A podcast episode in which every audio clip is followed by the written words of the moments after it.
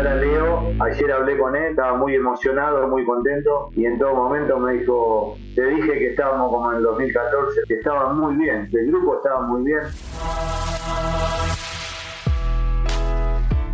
Claudio Guniali integró el cuerpo técnico de uno de los cinco planteles de la selección argentina que llegó a la final de un mundial. Fue ayudante de campo de Alejandro Sabela en Brasil 2014, la Copa del Mundo en la que estuvimos a un paso de la gloria. Vivió a Messi de cerca, sabe lo que significa una final y es una voz más que autorizada para hablar del partido que se le viene al equipo de Scaloni, la sexta definición en la historia de los mundiales. Bienvenido a Mente Fría, Claudio Guniali. ¿Cómo va, Claudio? ¿Cómo están? Bueno, un placer. Bien, bien. Bueno, el placer es mío. Gracias, gracias por el tiempo. Eh, ¿En qué te encuentro primero? ¿En qué te agarro ahora?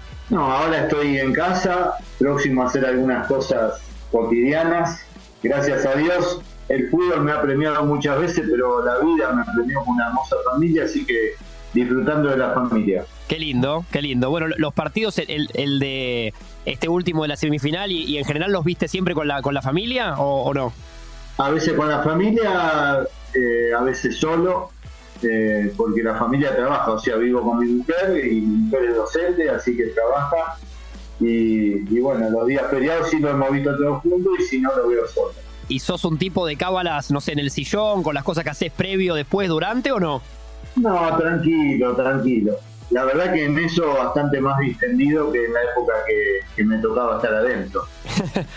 Claro, te iba a preguntar cómo, cómo es vivir este, este mundial, por ejemplo, que, a Argentina le están saliendo las cosas muy, muy bien y, un camino muy parecido al que hiciste vos con, con Alejandro, eh, desde el sillón de tu casa y tomando un mate o lo que, o lo que sea, eh, a cuando estabas allá de traje, ¿no? Y, con el minuto a minuto de un partido en vivo. Sí, la verdad que, viste, yo digo, no te das cuenta cuando estás adentro, viste, es un viaje tan rápido y tan fugaz, creo que lo valorás más después que pasó.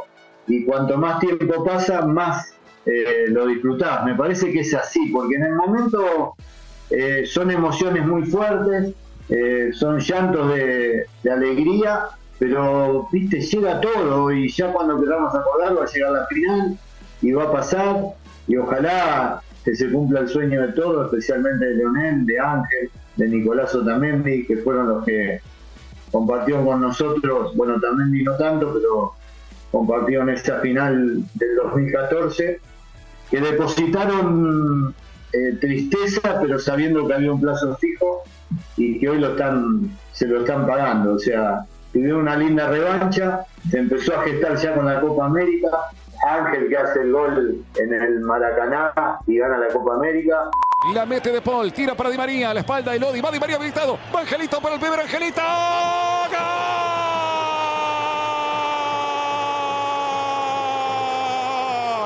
Y bueno, y ahora Leo con la posibilidad de...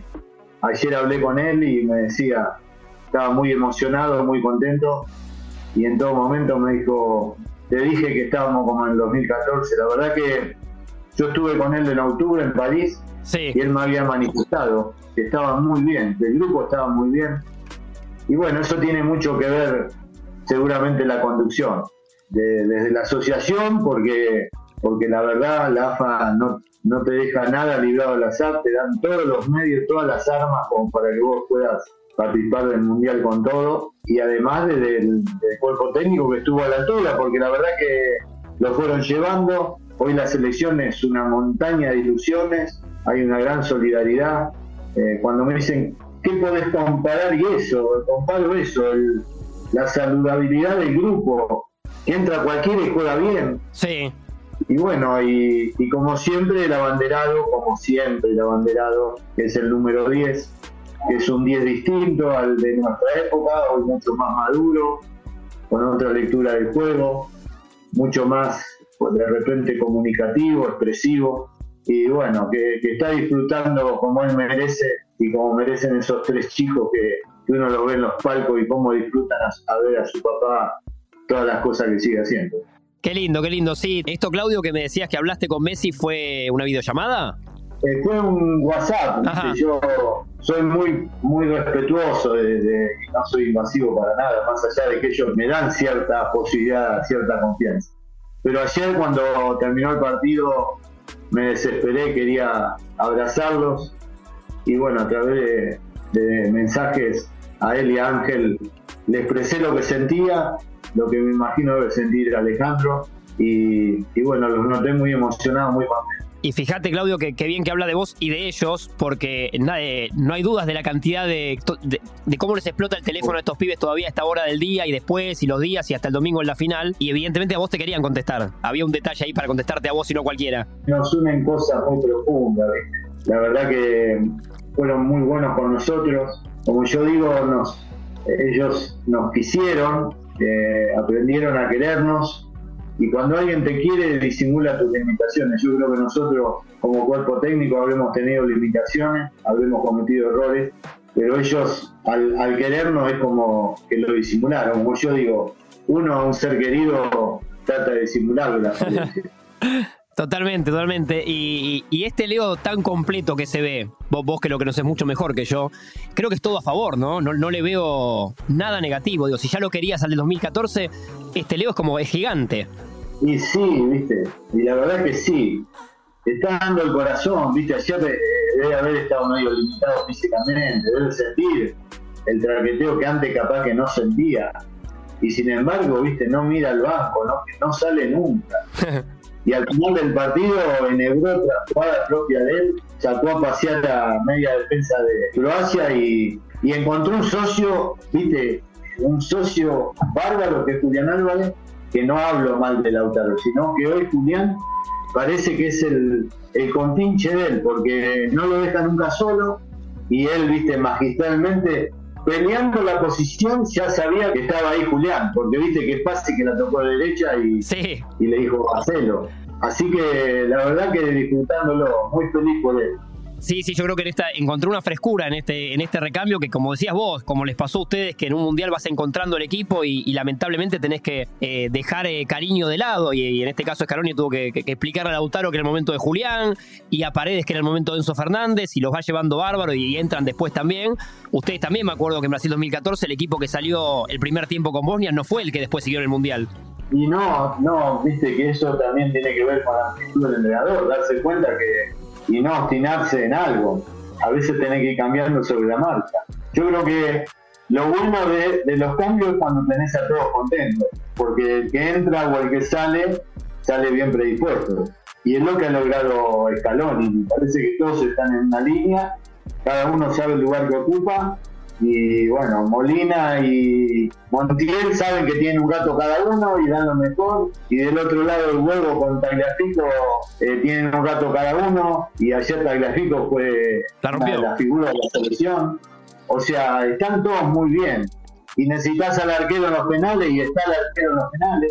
Contra el Dibu, va Berghaus. Berghaus, Dibu.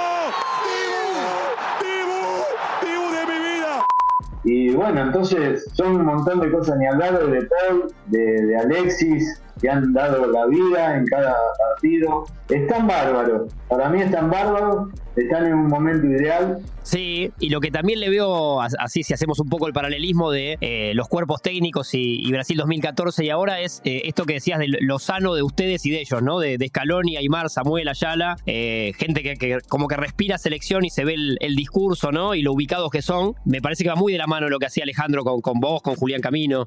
Sí, sí, tiene similitud. Bueno, lo que hizo Scaloni, nosotros hace qué sé yo, pasó tan rápido, pero hicimos una visita, estábamos, a Alejandro le daban un premio a la Conmebol ahí en el predio de APA y, justo estaba el cuerpo técnico de Scaloni y bueno, una vez más me, pidieron si podía ir a Alejandro a saludarlo a Scaloni, a hablar un poco de Sí. Alejandro dijo que era muy, muy, muy tímido, muy, muy ensimismado, no quería ir, le digo, va, vale, queda feo que no vayas a hablar un poco con, con Scaloni, bueno, al final fuimos pasamos un rato hermoso. Scaloni lo miraba, te diría, hasta con admiración, lo escuchaba mucho. Y bueno, ahí hay algunas fotos que quedaron en recuerdo porque fue una de las últimas charlas de fútbol que tuvo Alejandro. Y ves, eh, hay, hay, un mérito, calculo, en esa humildad de, para liderar, ¿no? Que, tiene Scaloni. Sí, sí. Yo digo, viste, que estos pibes son, especialmente el 10, son distintos. Entonces no hay que contrariarlos, no hay que invadirlos hay que darle lo justo y necesario. Y bueno, y ahí está la virtud de, saber eh, de límites. Yo siempre digo, entre el, plantel y el cuerpo técnico hay un límite, una línea. De acuerdo a la capacidad de cada uno de los entrenadores, es acercarte más a esa línea, convivir prácticamente en esa línea, sin invadirse unos de otros, pero lo mejor y lo más saludable es estar muy cerca de esa línea. Cuando esa línea se hace inmensamente grande, es el principio del fin. Mira, es interesante, por supuesto. Eh, y, si, y si te abrazan y te respetan, bueno, por supuesto que estás, estás bien encaminado, evidentemente, como le pasó a ustedes y le pasa a este cuerpo técnico con Leo. Eh, de, que entiende el mismo código, ¿no? O lo, dejan ser, lo que vos decís. Lo dejan ser libre y, que, esté cómodo. Me acuerdo que no sé si vos o Julián Camino habían contado cuando les preguntaron cómo compiten estos pibes, ¿no? Como los animales competitivos que son Di María, Messi, Otamendi, y te diría que todos los que están acá, que hasta jugando al truco, ¿no? Cuando ustedes organizaban los torneos de truco y demás, se picaba como si fuera la final del domingo. Sí, lo que pasa es que nosotros con Julián éramos muy buenos cuando, entonces ellos se preparaban eh, para ganarnos y era muy difícil, era, era muy difícil ganarnos. y eso, pero yo creo que eso hasta parece una pavada, pero alimenta el día a día de armar un torneo de truco y competir, ¿no? Alimenta que sigas siendo un mundial y que sigas compitiendo. Pero no tengas duda, es parte de la vida. En definitiva el fútbol es un juego y lo gana el que mejor lo interpreta. Cuando yo digo interpretar tiene que ver también con la vida.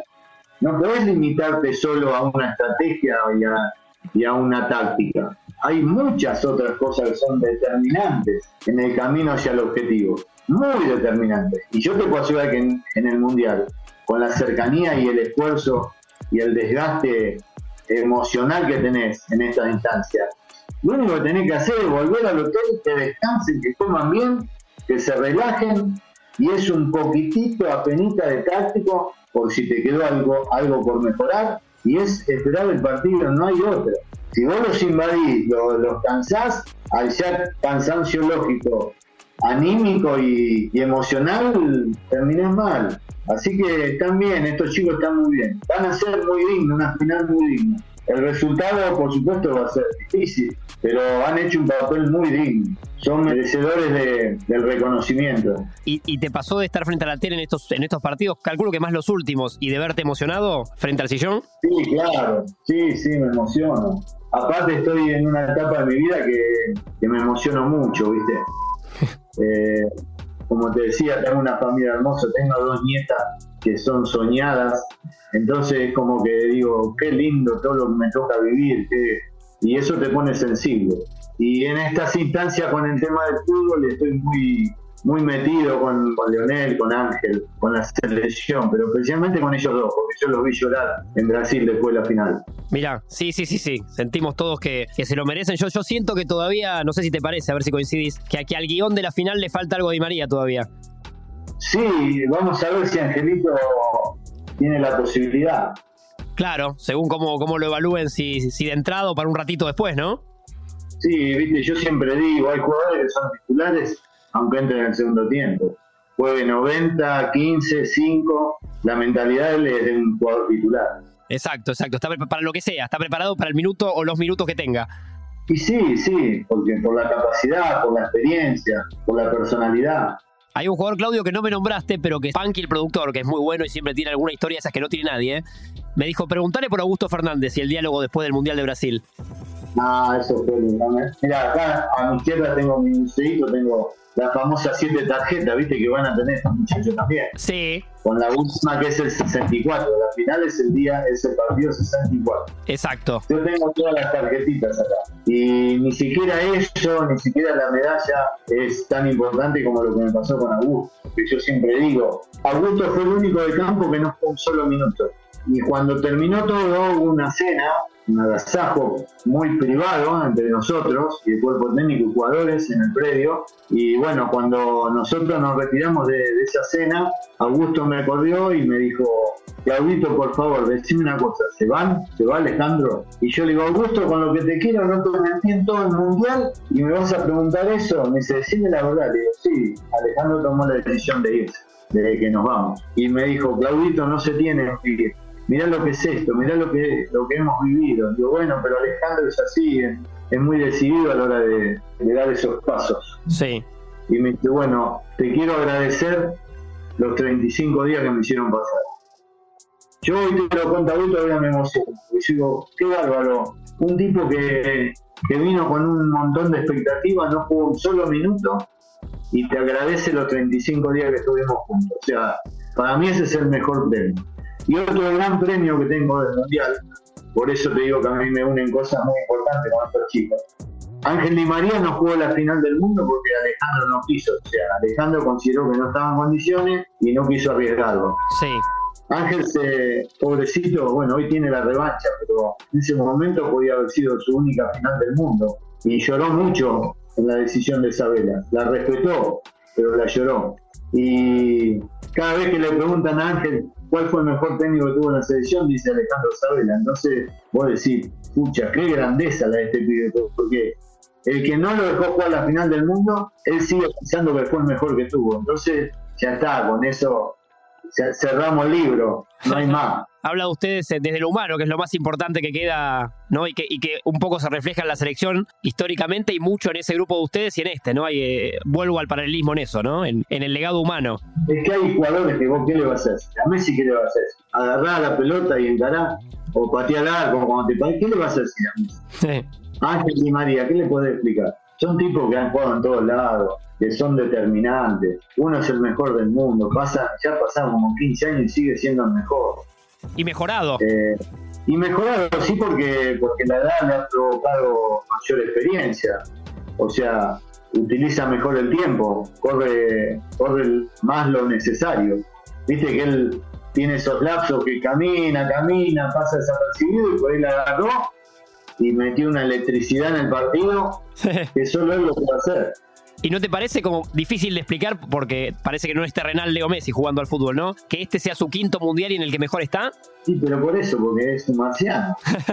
Yo siempre digo, de Messi para abajo son todos terrenales. ¿Quién es el número 2 ahora? ¿Mbappé? ¿Era Neymar? ¿Era Cristiano? A este le lleva un, un campo de ventaja. Todos mueren por él.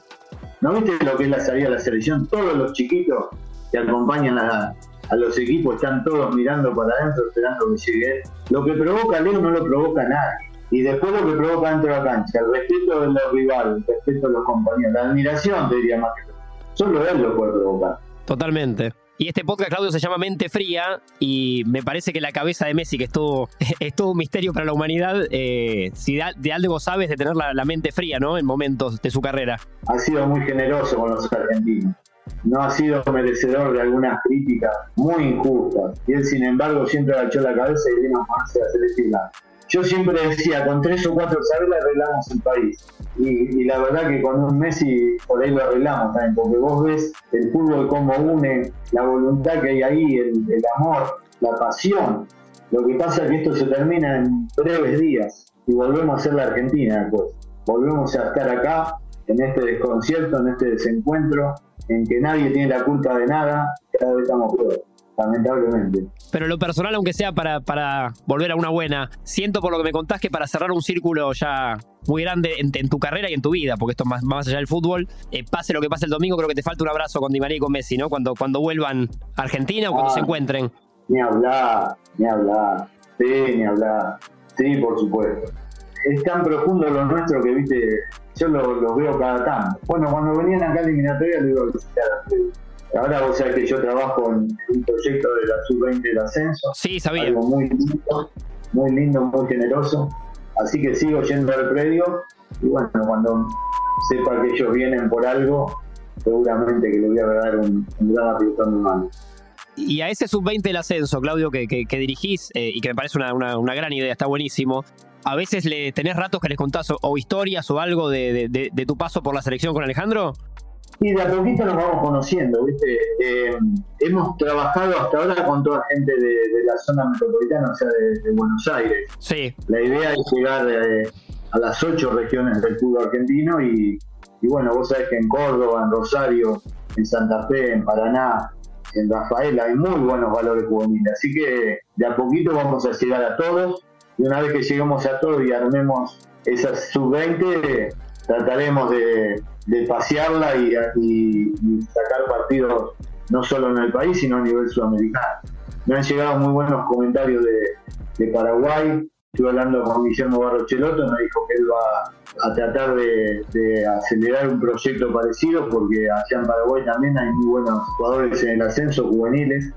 Y bueno, es una linda posibilidad, la verdad que es una linda posibilidad hay muy buenos valores que todavía no han llegado a primera a la primera división y que merecen una nueva oportunidad.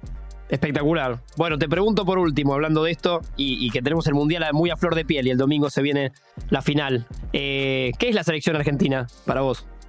Y es un lugar soñado que nunca pensé que iba a conocer, que la vida me premió, y a partir de ahí es un lugar que merece todo el respeto de parte mía, todo, porque no es solo una camiseta, sino muchísima gente que trabaja atrás. Eh, hablo de cocineros, administrativos, los que arreglan la cancha. La verdad yo provengo de un club que es históricamente y que ha trabajado mucho con la pertenencia, que es Estudiante de La Plata.